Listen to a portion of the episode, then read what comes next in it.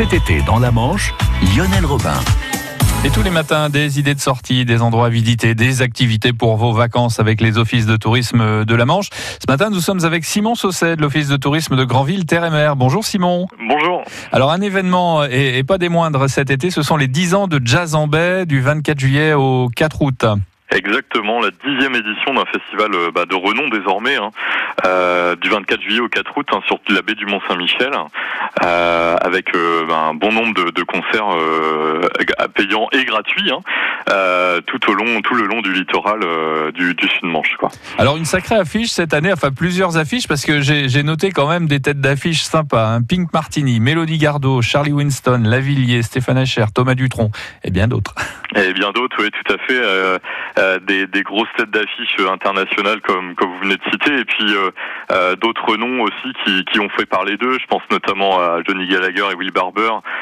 Will Barber qui, a, qui a fait sensation à, The Voice. Je pense à Jeanne Haddad avec ses, ses victoires de la musique.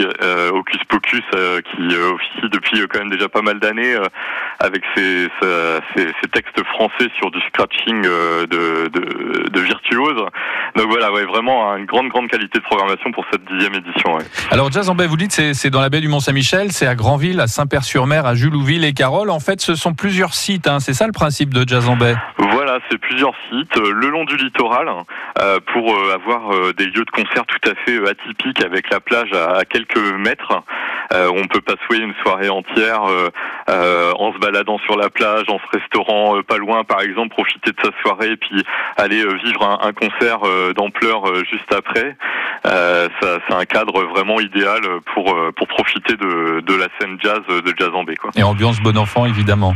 Ambiance bon enfant, ambiance familiale, avec euh, ben, pas mal de, de, ventes, euh, euh, de stands, de, choses à découvrir euh, sur, euh, sur le littoral, tout à fait. ouais. Alors, euh, une dernière chose, vu les têtes d'affiche qu'il y a cette année, je pense qu'il y a déjà des concerts complets. Hein.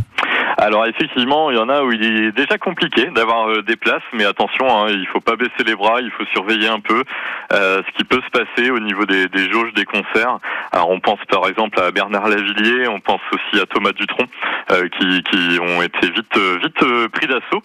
Euh, mais il reste là des places, notamment en vente là, dans les dans les offices de tourisme ou sur le site web de Jazzambé, jazzambé.com, euh, pour euh, pour des grands noms qu'on a cités précédemment. hein. Voilà, les 10 ans de Jazz en Baie, ça commence le 24 juillet et c'est jusqu'au 4 août dans Au toute la 4 région de août, Granville. Tout à fait, au plein cœur de l'été. Exactement, ben, on va y participer. Merci Simon Sausset de l'Office de tourisme de Granville, Terre et Mer et bonne journée. Merci. Bonne journée. Allez, au revoir.